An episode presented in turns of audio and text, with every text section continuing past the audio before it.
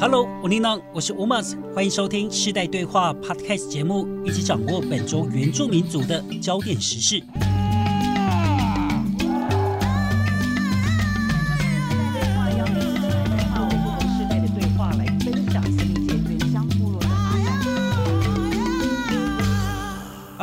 平安。那今天呢，我们特别邀请到的新闻评论员呢，是我们布农族在节目来当实习生的 Mark Kundiv，获得广大的好评跟回响啊！谢谢大家，我回来喽。哎，怎么会说你回来呢？听说你上次是去了某个很特别的国家？对啊，我去了全台湾人最想要去的一个观光国家，叫做柬埔寨，去出差啦。那你爸妈会不会会不会很担心你去这个地方？他们很担心。我妈妈知道我去柬埔寨，她就非常担心，然后跟我所有的姨妈什么讲，叫我不要去。我说 我是去出差，对她很担心说你是被骗了。对对对，然后我说没有，我的器官都在，我的器官都在。哎，我是认真的啦。其实柬埔寨我觉得算是一个文化古国。对我其实蛮，我觉得喜欢呃历史。的人啊，然后喜欢那种佛教遗迹的人，肯定要去柬埔寨去一下。吴哥窟真的，我觉得只能用神奇奇妙来形容。怎么说？就它非常的大，就是大家可能想到就是吴哥窟，就那那一那个庙区有没有？因为吴哥窟它的意思就是。庙的城市，庙宇城市，我觉得它这个城市是以庙为中心对建造的，对，然后有很多，它以前有很多的国家的那个更替，所以有什么城墙啊什么的，我觉得去吴哥窟是此生必去的。但是呢，我也做了今生第一次做的事情，我吃了特别东西。对我有看到你的这个 FB 的这个直播，对我就吃了蜘蛛。他们因为呃，其实，在呃东南亚国家呢，吃吃昆虫其实对他们就是点心。对，所以我就吃了。呃，开会的时候，我们的同事就给我这个不是一般的昆虫了，我知道有那个那个蚱蜢，有蚱蜢，对，然后一个是狼蛛，对，狼蛛就很大的那种蜘蛛，对，感觉还有毛的那种，对，脆脆的口感。Yeah，然后呢，在这边还有什么样的一个学学习吗？哦，我觉得我在。柬埔寨的时候呢，当然，但各位哦，就是去柬埔寨的时候，当地人也会要你小心一点，就是你的随身物品。还有就是有一件事情你一定要小心，就是你在公共场所拿手机自拍这件事情，你要非常小心，因为呃，路上真的会有飞车党，就是看到你的手伸出来，他就把你的手机拍掉或者抢走。对我，曾我我我身边就有两个人哦，一个是美国人，他的他在。呃，柬埔寨工作的时候，他的手机被抢走两次。然后有一位是台湾女子去柬埔寨出差的时候，她就是被拖行，她的包包被拉走。对，后来她在，她后来就辞职了。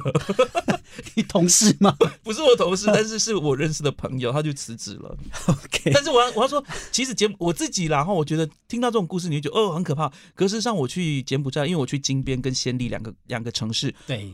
我觉得就是城市，并没有像大家想的那么可怕。但是真的，我觉得还是要存一个呃心，就是说哦，我小心自己的随身物品，这样就好了，不要过度害怕。像我回来，我回来台湾之后，在路上，我有一天早上去买蛋饼，对我突然把我的手机就是。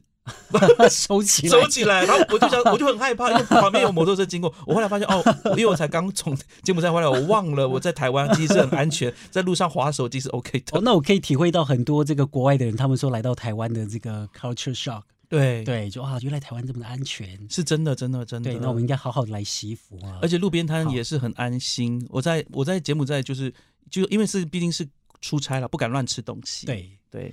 好的，感谢这个马坤德来分享了这个上周啊，或者说之前去这个柬埔寨的一个分享。没错，不过我们要回到上一次，应该是我们的第二集吧？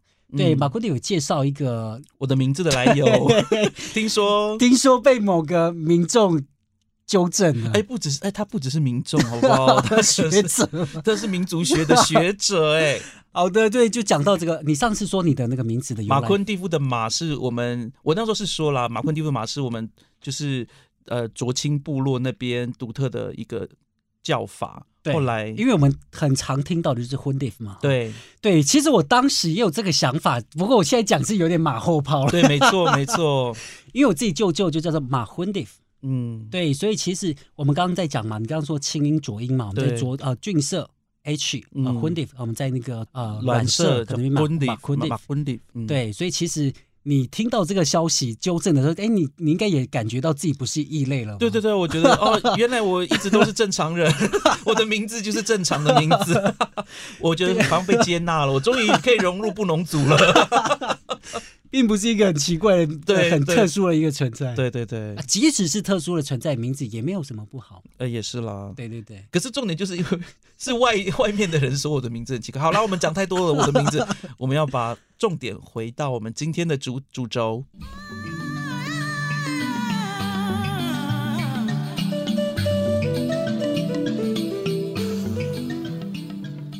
好的，一开始呢，要先来关注本周的原住民族重点新闻。那如果大家有在关注《原氏 Daily》每日新闻的话呢，可以发现，在这个礼拜呢，有很多这个有关原住民族生活文化还有土地议题的法案呢，是陆续的通过。那我们先来看到呢，是在五月二十六号，在朝野党团、公司团体还有行政部门历经多年来的共同努力下呢，原住民族健康法是终于在立法院完成了三读。那这也是台湾落实原住民族健康权、改善医疗照护不均等权利的重大里程碑。那原建法的通过呢，是让原住民族健康权的实践从计划层次提升到了法律位阶。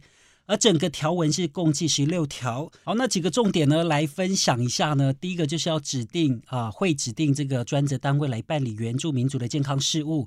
第二个是明定召开原住民族健康政策会。那第三点呢，鼓励大专校院融入原住民族健康事务的文化安全课程，而当中啊，也在这个法条呢，针对了文化安全来做定义啊，并且要规范文化安全课程的相关办法。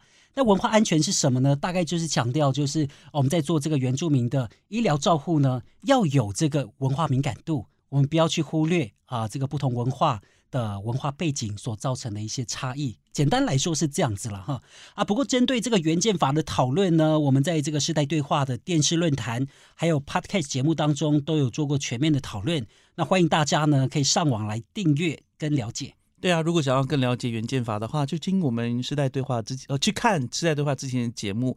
我现在迫不及待想要听第二则，就是你精选的这 这周的原住民大事。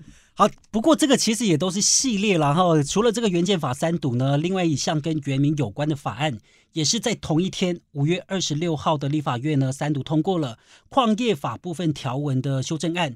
那特别删除了展现的霸王条款。而总统蔡英文呢也在二十八号就破文表示呢，这一次的修法是政府要加强矿业管理跟保障原住民族权利的决心。那这一次的修法是总共有六个重点啊，六大重点。那分别是这个删除霸王条款，还有这个增订停止采矿要件啊，补办环评、跨部会查核机制、原住民族资商同意指引以及回馈机制。而第一个是要删除的霸王条款呢，就是之前的矿业法就规定了，政府对于矿业公司申请矿权展延啊，都是采原则性核准。那如果申请被驳回了，这个业者呢还可以求偿，而且当地主反对矿业公司取得土地使用权的时候呢，矿业公司还可以提存地价、租金或者是补偿等方式来申请主管机关备查之后，那不管地主同不同意呢，这个矿业公司都可以先行使用土地，那这就是俗称的霸王条款。那再来呢？这次也重新来定义这个矿业用地，从原本仅有的这个面积概念呢，来新增开采总量跟最终高层。那如果这个业者开采到了当初核定的高层数量呢，就必须来重启所有的申请程序。另外呢，这次也明定了新的矿业用地呢，如果是位在原住民族土地，而，业者应该在这个矿业用地核定之前来办理原民资商同意。如果既有的矿业用地都没有来办理过这个资商同意呢，也必须在新法实行后的一年之内来办理。如果没有办理呢，都将废止矿业用地。那以上大概是整理了这次矿业法修正的重点内容。那当然呢，还有很多的细节，未来节目上呢还有机会可以再做讨论。而另外呢，在五月二十九号呢，也三度通过了再生能源发展条例部分条文修正案。那当中跟族人息息相关的第二专章呢，也加入了原住民族资商程序，让开发业者有这个法源依循，同时也可以维护原住民族人的权益。那我们根据这个工研院发布的地热探勘资料当中啊，台湾其实有很多的地热区呢，都位在原住民族土地啊。除了大屯山地热区呢不在原乡地区之外，那其他呢可以看到像是在清水。土场、庐山啊、瑞穗啊、安通啊，还有东部资本、金轮呢，有很多的这个地热区呢，都是位在原乡的地区。所以未来如果有集团想要开发地热资源，都是必须经过当地原住民族部落的同意。你说好不好？我觉得当然非常好啊，也非常的必要啊，因为毕竟呃原住呃。我们的这个族人呢，住在这些地区，这肯定生活会受到直接的影响。那第二个部分就是，我们都会知道，就是呃，在这个自然资源的使用上面，很多时候经过我们的土地也不跟我们说一声。那现在有这个智商呃同意权的行使，我觉得是蛮好的。我哇，这一个礼拜真的是不断的在赶通过这个法案，不过也不是赶啊，因为其实这些东西已经呃协调很，有些是协调很多年，像矿业法，对对，那。我们就期待喽，就是呃，这个法的快点施行，然后呃，让一些能够尽快上轨道的人赶快上轨道，这样子。对，的确，它可能不见得是说最完美的这个法案，但是它可能往上呃提高了一个呃里程碑。对，那希望呢，未来的更多的法案都能够呃尊重原住民族的一些呃文化、土地权益、生活权益。谢谢喽。这说到这里，大家知道吗？其实我们的节目每次前面都会选择。几篇跟台湾地区原住民有关的一个新闻，然后来跟大家知道目前呃台湾政策原住民政策的最新动态跟动向，就是希望大家可以也一起来参与，然后去认识这些东西。不止台湾了，如果你未来有一些国外的一些原民的讯息，也可以让我们。没错，我就是虽然我是实习生，但是我还是 有时候还是可以交一些作业这样子。对了，我们需要一些国外的一些资讯嘛？Yeah。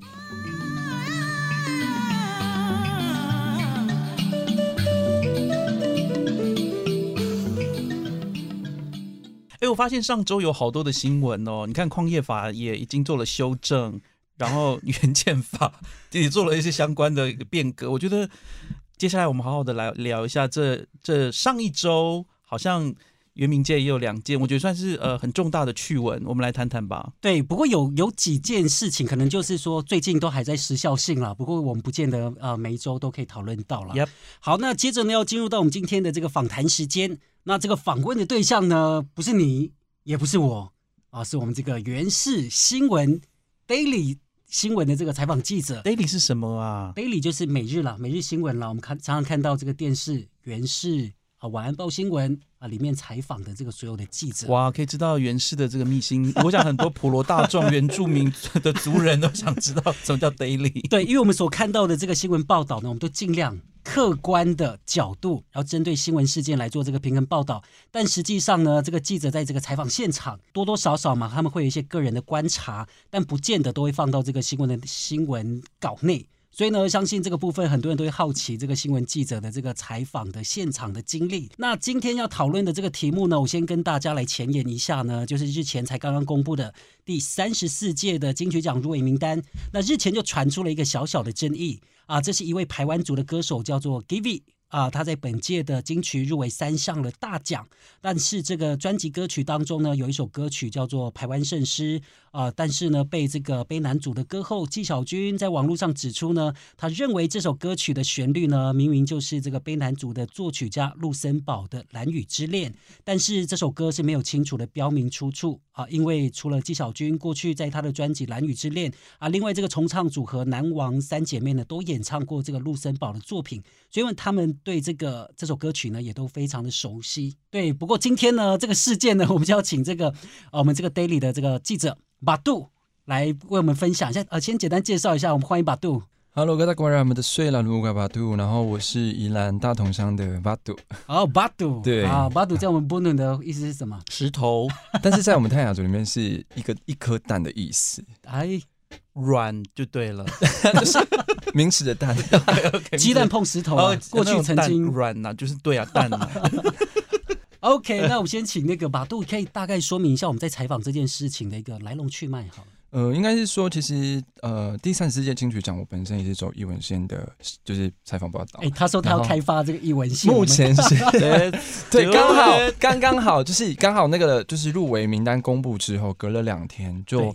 刚好有看到那个新闻上，就我前年之前看到新闻，然后后续看到呃纪晓君在他的个人社群，其实个人社群的脸书上，其实有有说到说，呃这首歌其实好像就是这首歌其实初次出处其实是来自呃悲南族的林森宝老师的作品，然后可是因为陆森堡，对对对，陆森堡讲林森堡，陆森堡 不可能是林森北吧？没有了，开玩笑，开玩笑，开玩笑，不要庄严一点，庄严一点，没有没有没有，就是因为陆森堡老师的作品，然后就是有好像有是疑似是说出处没有去公开的表明，然后我就当天发生的下午的时候，其实事件的时候，那个制作人呃。呃，应该是说歌手的制作人阿豹姐，其实有在，也是他的粉丝专业，其实有去做回复。他就说，其实这首歌其实是一个就是台湾盛世的，其反正台湾盛世的其中一首歌。哎，我们这边先了解一下，你刚刚说纪晓君他的质疑的点是什么？他起先的质疑的点是说，这个出应该说他听完这首歌，其实跟他们他之前有自己有也是自己录制一首他自己的歌。对，然后就觉得它的旋律各方面都很相像。其实这个应该是说出处完全就是林呃陆生宝老师的作品。对，可是当下知道这件这这首歌的时候，他们的制作人没有公开的出，就是没有公开表示说这个这个这个这首歌的出处是在哪里。对对，就是因为这件事情，然后引发了一些争议。嗯哼哼，对。那我不晓得说，你刚刚有提到嘛，就是这首歌曲或者说专辑的制作人是阿豹嘛？或者说，歌手他本身有对这件事情做什么样的回复吗？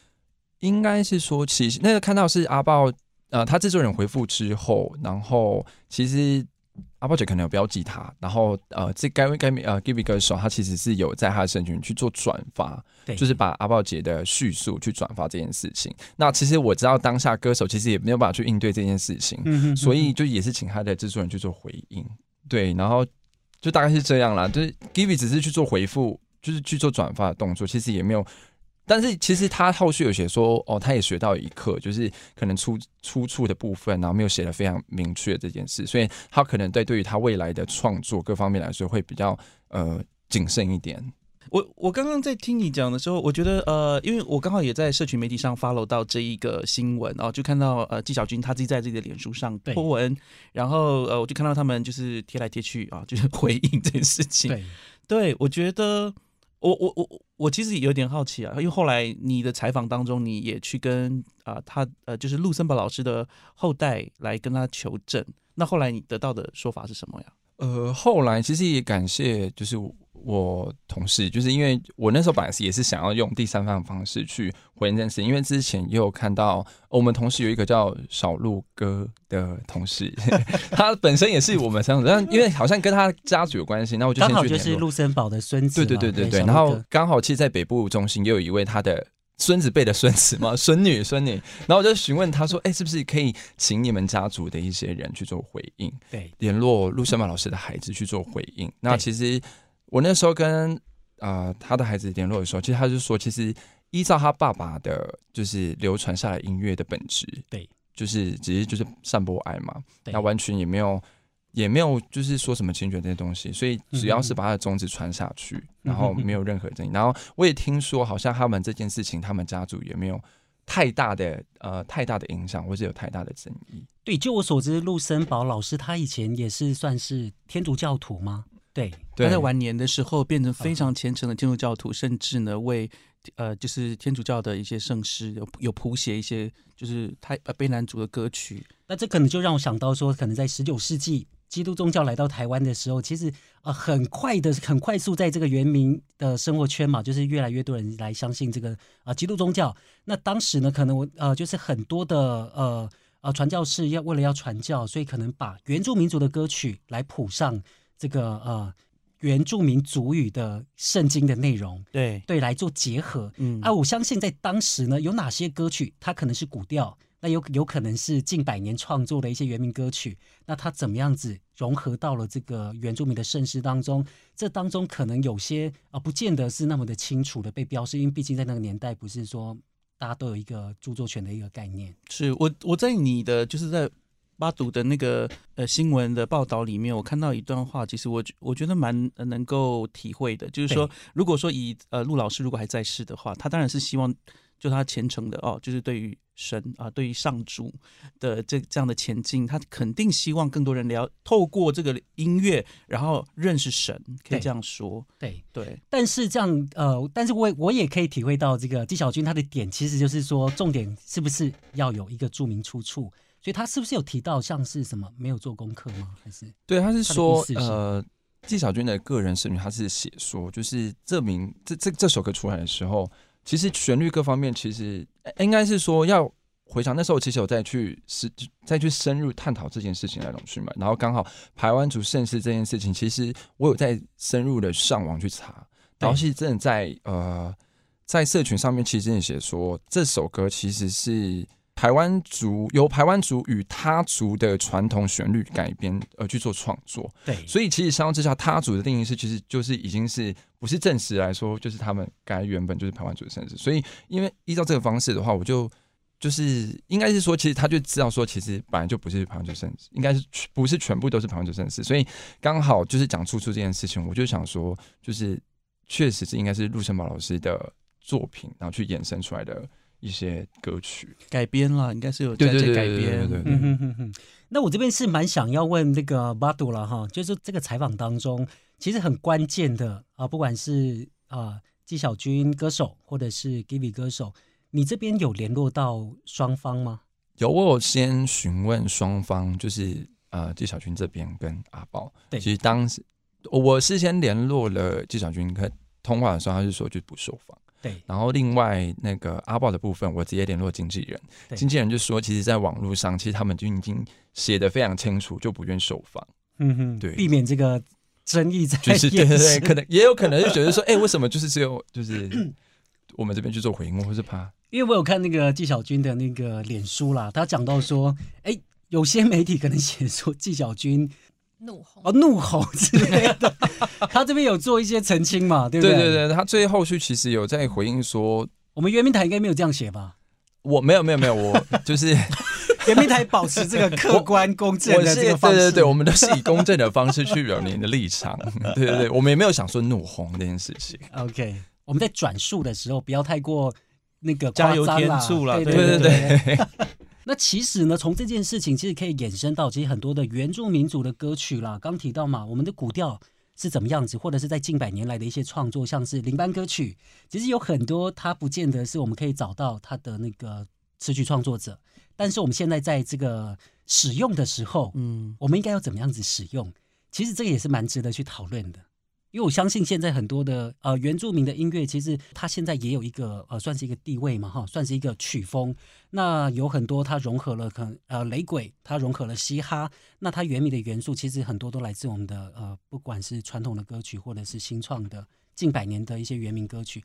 这个部分其实我不晓得说这边有没有什么想法。我我觉得今天乌马斯真的是有做功课，既然我可以提出一下提出一些问题嘛？对，因为其实近期我有在，就是因为刚好这件事情发生之后，然后我近期有去呃去原乡，就是我那时候有去那个南澳，对，因为他们近期有就是也有就是在展览一些古谣传呃古谣的一些歌曲，然后其实但是我我我有个盲点呢，就是我那时候去采访他的时候，原来他其实是有版权的，但是这个版权不是。就是南澳是泰雅族嘛，但这个版权完全不是泰雅族所有。然后我就想说这件事情，然后我就问他们为什么他们这个有版权，可是他们是去呃去收录到，其实之前好多好像有一个老师，这是非原名，他去呃可能去部落直接去收录这首歌曲，就用单论方式。然后但是这个老师去世之后，他就他在就是在世前其实有成立一个协会，就变成说这个该这这首古谣的。版权变成在收入在那个老师的，就是协会里面的版权。但我觉得这个这个是不是在针对于原住民真正的版权这件事？他本来是自己本来是泰雅族的歌，可是变成版权变成他就是不是非原名的人去做版权使用。你听起来我觉得像是传统原住民传统。智慧创作保护条例里面相关的事情，对对，就是为什么要有传智条例保护这原住民族的呃传统智慧创作？那刚刚提的，我不晓得说这算不算是一个个案啦？因为这听起来算是过去很多的学者，不管是呃日本啊，或者是很很多国外学者来台湾，他们可能有做一些采集。那这些东西的内容它是不是要归还到现在我们在讲转型正义嘛？是不是回归到原住民族的这个主体？那他如果说有相关的版权，我我觉得这个可能我们需要去问专家，而且这个针对这个个案来去做讨论，因为细节是怎么样，可能不便多回应了，因为不太清楚。我觉得回到 Givi 的这个个案里面哈，我觉得有一件事情很重要，就是现在的原住民歌手，特别是年轻歌手，很多时候都是古谣翻唱，就是新瓶装旧酒。啊，重新包装，那的确在呃，如果这是一个传统的歌谣的话，那一定要把它写得清楚一点，就是要小心。不过我自己看那个阿豹那边，呃，就是 Givi 的制制作团队那边的回应，我也能够理解。就是有时候他觉得，因为他是说在圣诗上面他就是写嘛，哈，就是写台湾圣诗，但是他有提到有有掺杂，就是有有有参考其他的族群的音乐，然后改编了。对，那我觉得确实这个东西要要要很小心，不然很容易就引发争议，特别是造成就是那个族群之间搞不好有点小对立也不一定。啊，因为我觉得很多在教会的体系当中，其实创作了很多的歌曲，对啊，尤其在那个那个年代嘛，基督宗教刚来到台湾原住民社会的时候，其实我不晓得你知不知道一首歌叫做《古鲁玛》。我知道，布农族的牧师写的啊，对，金国宝牧师写的。其实我在我有听过其他族群的版本，然后呢，中间有被改编，是是是。然后我想说，哎，这个不是我们那个布农族的某一首圣诗嘛？当然，当然就是说，呃，我觉得圣诗它的目的也是去推广，对，也是让更多的呃民众可以去了解里面呃这个圣诗的一些意涵。对，那至于是它的背后细节是怎么样，我觉得也大家也可以去做讨论。我觉得未来一定很多更多这种翻唱圣诗的这种族族语歌曲，那有这个前驱之鉴哈，大家就是要 小心一点，记得去查好，把他的那个前世今生都把它写出来。前世今生，没有，我只是想讲说，因为我自己还有在问那个舅公，就有回说，就是阿公的。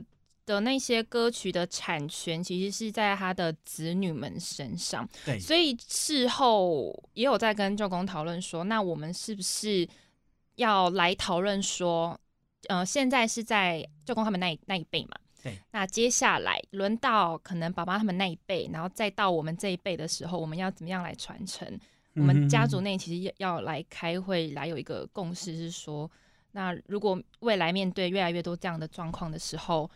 我们要怎么样去回应？跟我们家族里面有一个统一的一个做法，这样。好，那我这边再补充一下呢，这个陆轩他其实是陆森宝啊老师的算孙女辈了，对，孙女辈。所以啊，我们其实还有另外一位记者，前辈记者叫做啊小鹿哥，他也是孙子辈。对对，那这边做一个前情，这样。哎，拜拜哦。没有，我刚刚觉得，嗯，我就是很感动啊，因为我觉得子女或者孙子女体贴。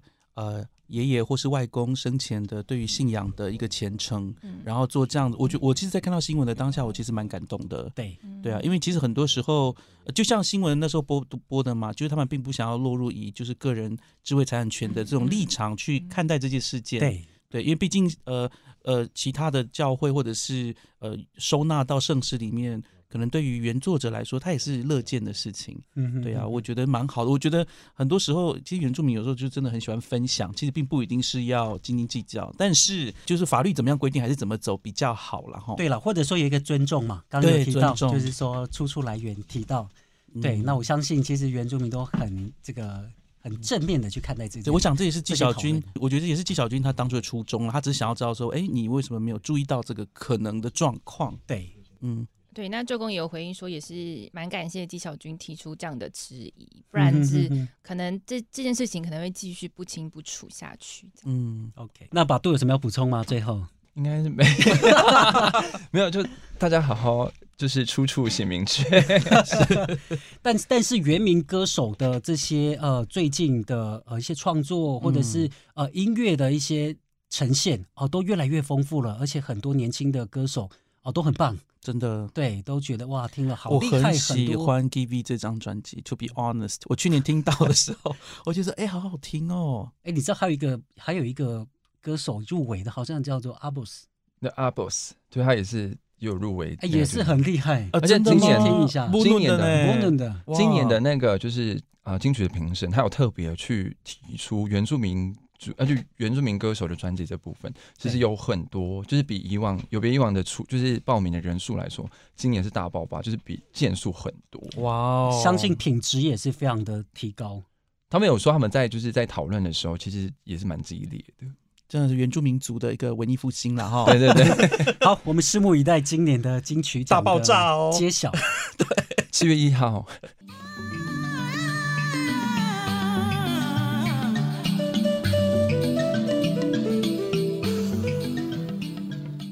好，接着呢，我们要来关心的是今年第八届原住民族语言单词竞赛的全国决赛呢，是五月二十七号到二十八号才刚刚落幕。那原民会表示呢，今年是参与人数历年最高，呃，在全国十五个县市呢，就总共推派了八十五个队伍来参赛。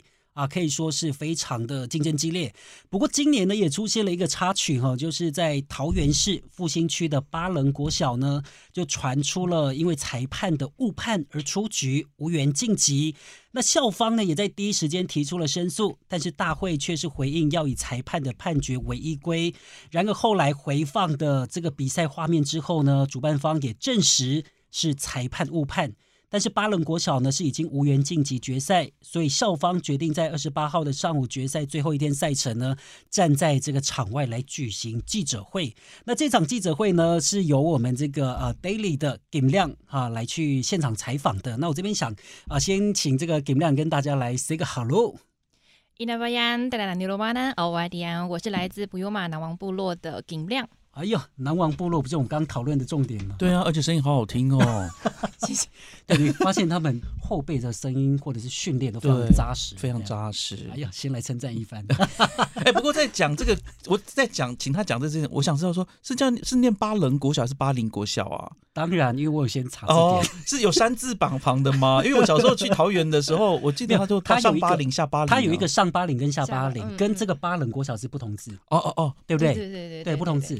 对，所以你说上巴陵是没有错的。对对对，但是巴棱国，但是他是又是在同一个地方，对不对？他应该是附近吧？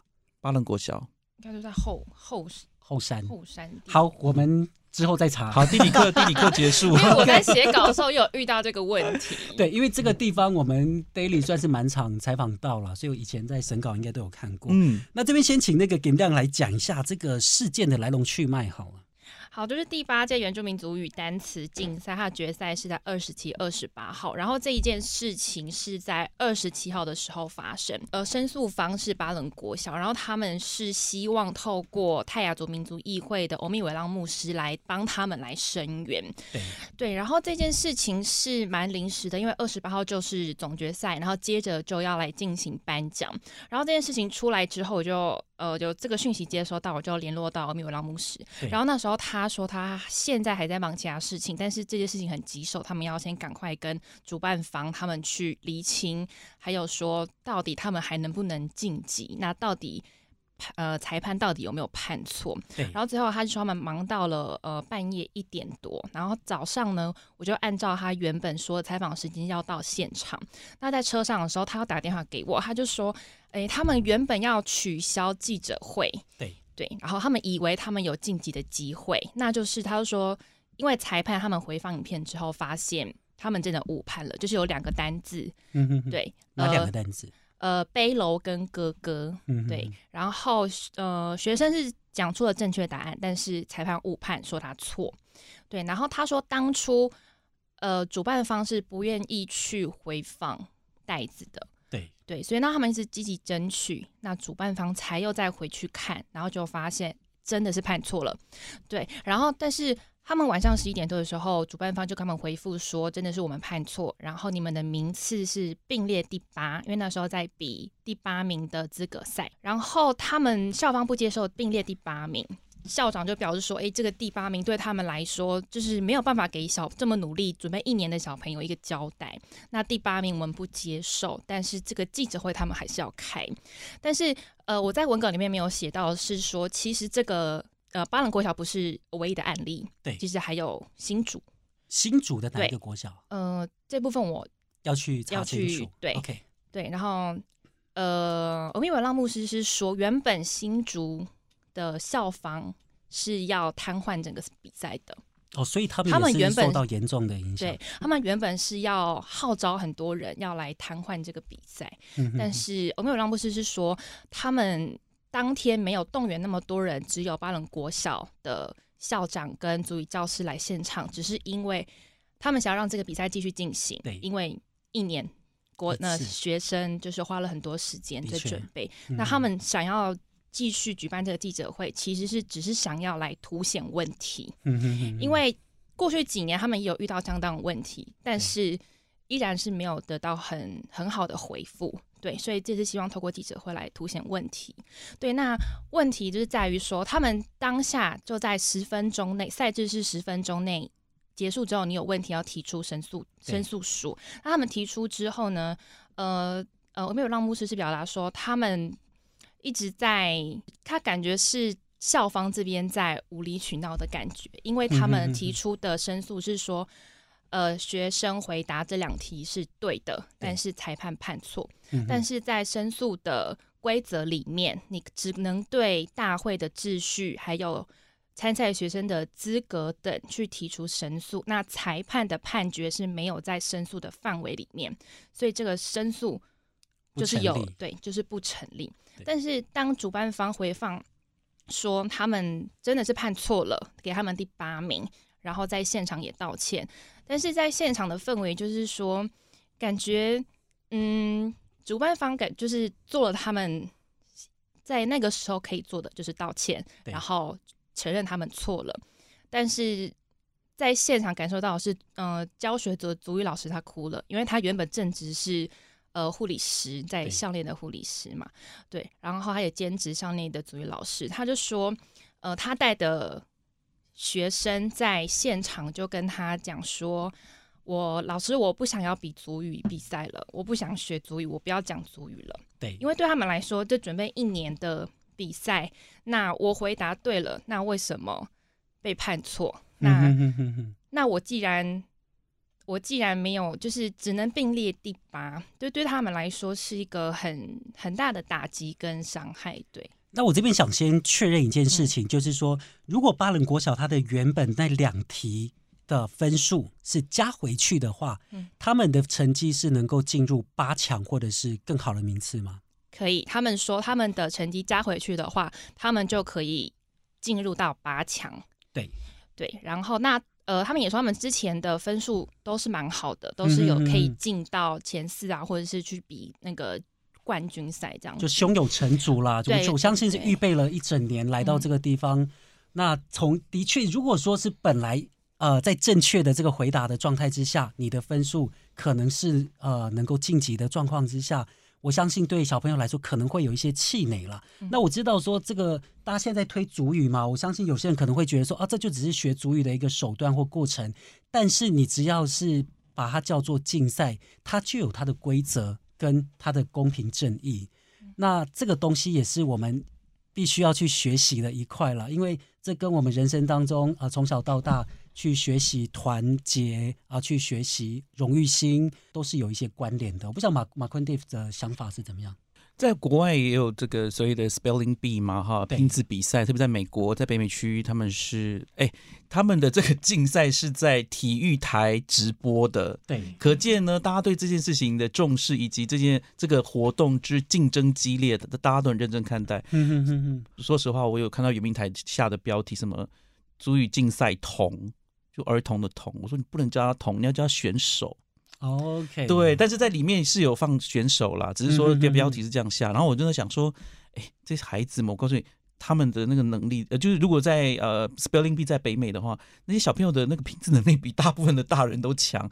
他们的训练是每天都是五六个小时在背那个单字、背字典的。对，哦，我就跳出这个新闻来看这个，哎，这个。主语单词竞赛，我不知道各位有没有去看。为了这个新闻，我去看了某一届的。我必须说，我觉得还蛮有趣的，就是因为他就是一一个一组一组去拼嘛，对不对？就去去对战。那一组呢，他就是会念一个词。我我我看到的环节是这样，就是可能五个学生，然后呃他们面前都有一支麦克风，然后那个老师就会说，呃，我现在要讲主语，不是老师，对不起，应该讲说叫 pronouncer，pronouncer 就是说话的，他会讲一个词，然后恰讲那个词的时候，那个呃选手们就需要回应说这是什么词，对，然后五个这样轮一轮，有时候只有一个有答对，哈哈，我的意思是说，呃。我我建议大家去看，然后去关心这个呃，你说的是国内的吗？对，国内的。对，然后，所以我看的时候，因为这一次新闻让我觉得哇，这是一个捉对厮杀的一个呃非常刺激的活动。可是我去看的时候，我我发现说，哎，就很可爱，你就看到呃选手们，就是其实很多词简单的词也不会。你的重点是什么？我的重点就是，我的重点就是。虽然我们觉得他没有那么的刺激，但是他们都是认真准备的。有的学生是，有的学校是很说不定你看到的可能只是初赛啊。那相信这个可能已经要进入决赛。其实我看到的都是几乎都答对的哦。你只要错，对对对，我在现场看到的时候是他们几乎一看到题目就麦克风就拿起来就说二，抢答了，就已经他们其实没有什么。就是像初赛，我有去采访过。他初赛其实就像老师刚刚讲的状况，可能五个人他才答对一题，或是可能就都不讲，然后整队就输了，就可能分数都是二十几分。志在参加啦，对对对，所以但是到决赛的时候，大家都很快。就是反射性的可以想到，哇，那真的真的很因为我以前也去采访过，我看到的基本上就是顶多就差一题或两题哦，对，非常的竞争激烈。所以你要看有些国小他们是历届冠军的，你知道他们怎么准备吗？哇，那些那些同学，所以所以这次冠军好像就蒂摩尔国小跟某个国小。呃，它有分不同组，像我自己的母校了，高雄新中国小就季军呢。呃，不农语的是一般组是季军，但是我们在那个濒危语组是冠军。哇，对对对，所以呢，其实我觉得不管是你刚讲的这个北美的叫什么 spelling bee，好，还有像是汉文化的国家，他们其实也有像是成语比赛。或者是类似中文对字音字形比赛，那看到我们原住民族的这个主语单词竞赛，其实它的强调，我觉得重点不是说学生在竞赛，它反映出来的是我们对这个文化的一个认知跟学习，跟展现这个文化脉络的一个精神。嗯，哎，我现在想对那个小小选手们，就是对他们喊话。我觉得如果人家把你误判了，但是你自己很努力的学习，那真的是你你你自己那个语言会留在你的。呃，协议里面，然后你不要因此就是说，哎，我不要再学主语，不要这样子。比赛是一时，然后语言是一生的。对，但是我真的，我真的可以体会到说，可能会有阴影啦。毕竟对他们来说，他可能如果他今天是六年级，那我就是最后一届啦。哦，那我可能也准备就整整一年，我都有机会胸有成竹，可以拼进决赛。没有国中组吗？啊，是有 有，那就国中再继续再接再厉啊！不见得国中都一定可以组队参加，或者国中的时候他的 maybe 兴趣已经变了。呃，哎，你别。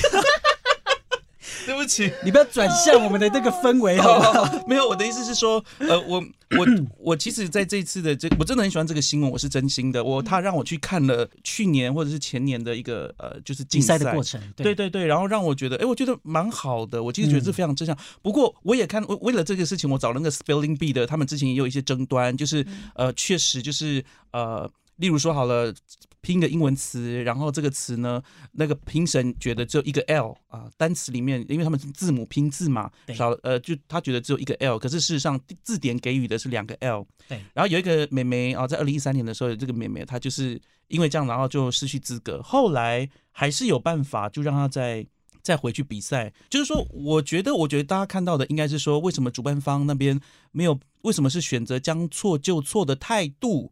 而不是拨乱反正的态度，就是说，及时去反应，然后。去执行，我觉得这可能是大家比较想看到的吧。就算是北美这种行之有年的这个比赛呢，它都有一个拨乱反正的机会，你仍然可以申诉，而且它的那个申诉的那个反应是很快的。你可能就是像这次，好像明明他隔天还有赛事，他也不是最后一天的赛，而是隔天还有赛事，为什么不在那个晚上做一个危机处理？或者说他可以加了一个种子？对啊，你再多一，你再多一队没差，就多一队在一起比啊。不过，不过你刚刚讲这个北美的这个比赛，它可能是行之有年。嗯，那毕竟我们原名单词竞赛了，我要我要讲第八届了。你可能美国是一百届了，谁知道？对了，美国是真的是已经至少七十年的历史。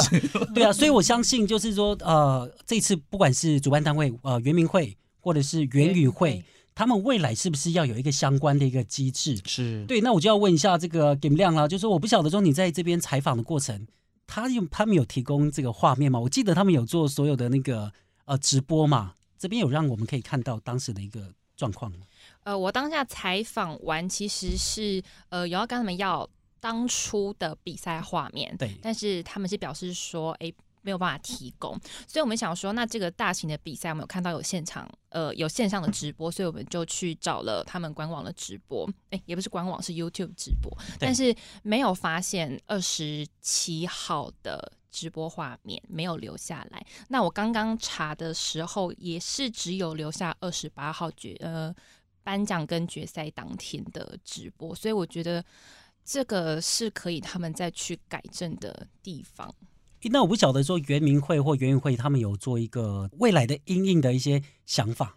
他们是说，那除了是呃书面的申诉管道之外，他们也可以想一些比较高科技的第二方、第三方的这样高科技的，在比赛现场可能在另外一个小房间有另外一组人。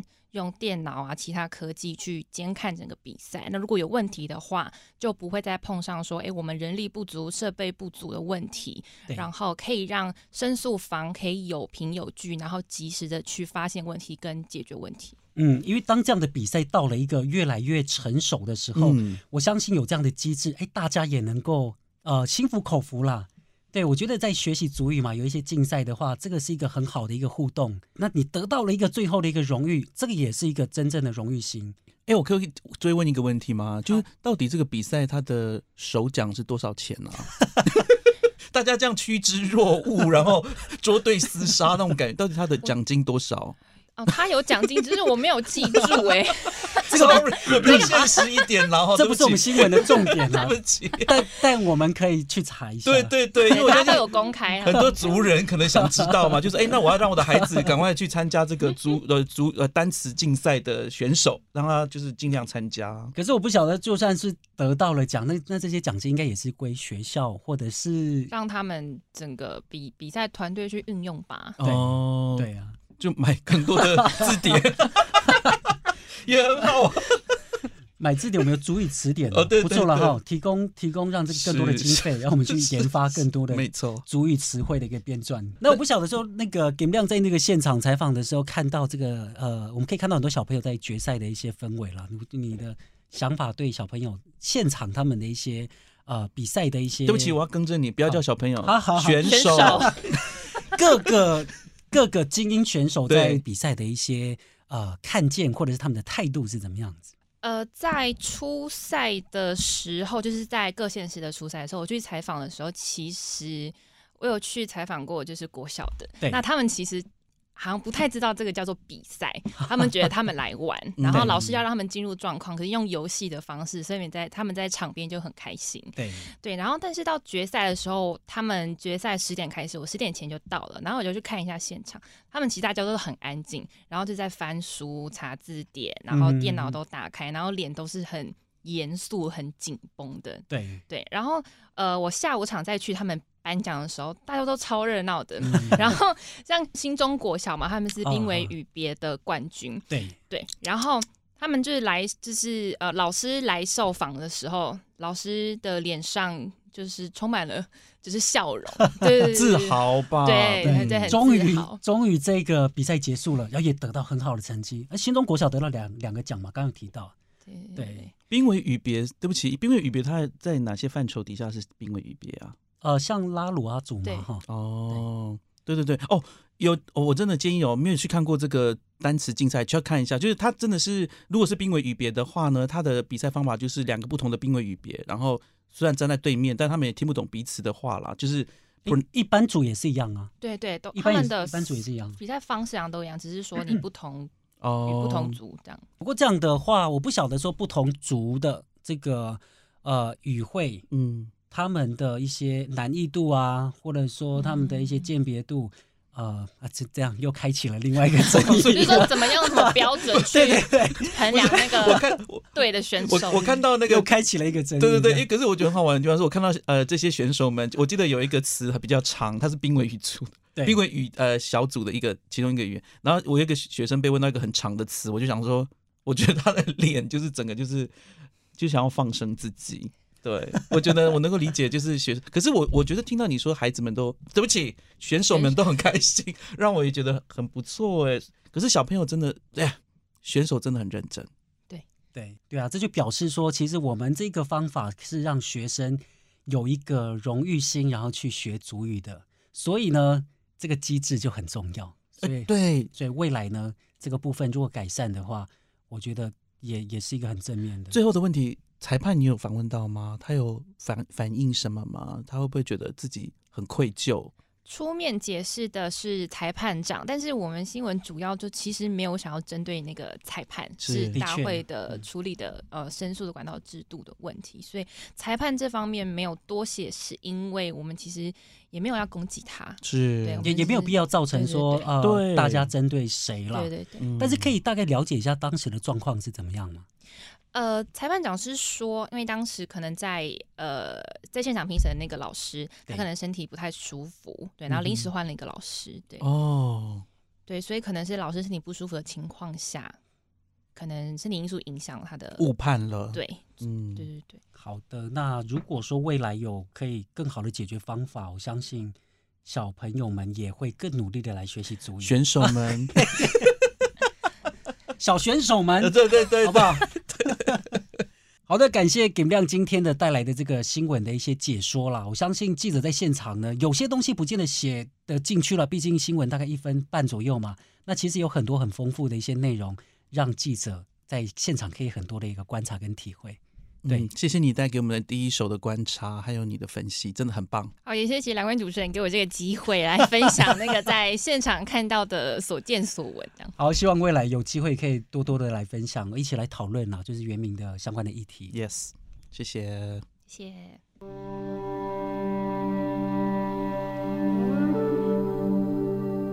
世代办公处报告，世代办公处报告。从台中一中到台大校园，接连爆出校园歧视争议。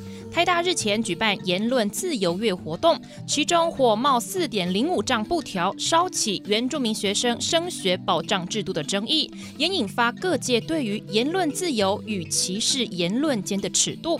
当台湾教育太过强调分数与竞争，又要如何促进民众对于原住民族文化理解，落实全民原教？而学校老师借由校内文化学习社团推动全民原教时，又遇到哪些困难？邀请您收看每周三晚间十点首播的《原氏世代对话》。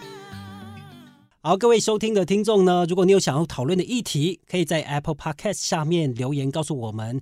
那你想了解的原住民族议题，让我们知道啊，或许有机会呢，我们可以安排讨论分享。我是 Umas，我们下次再见。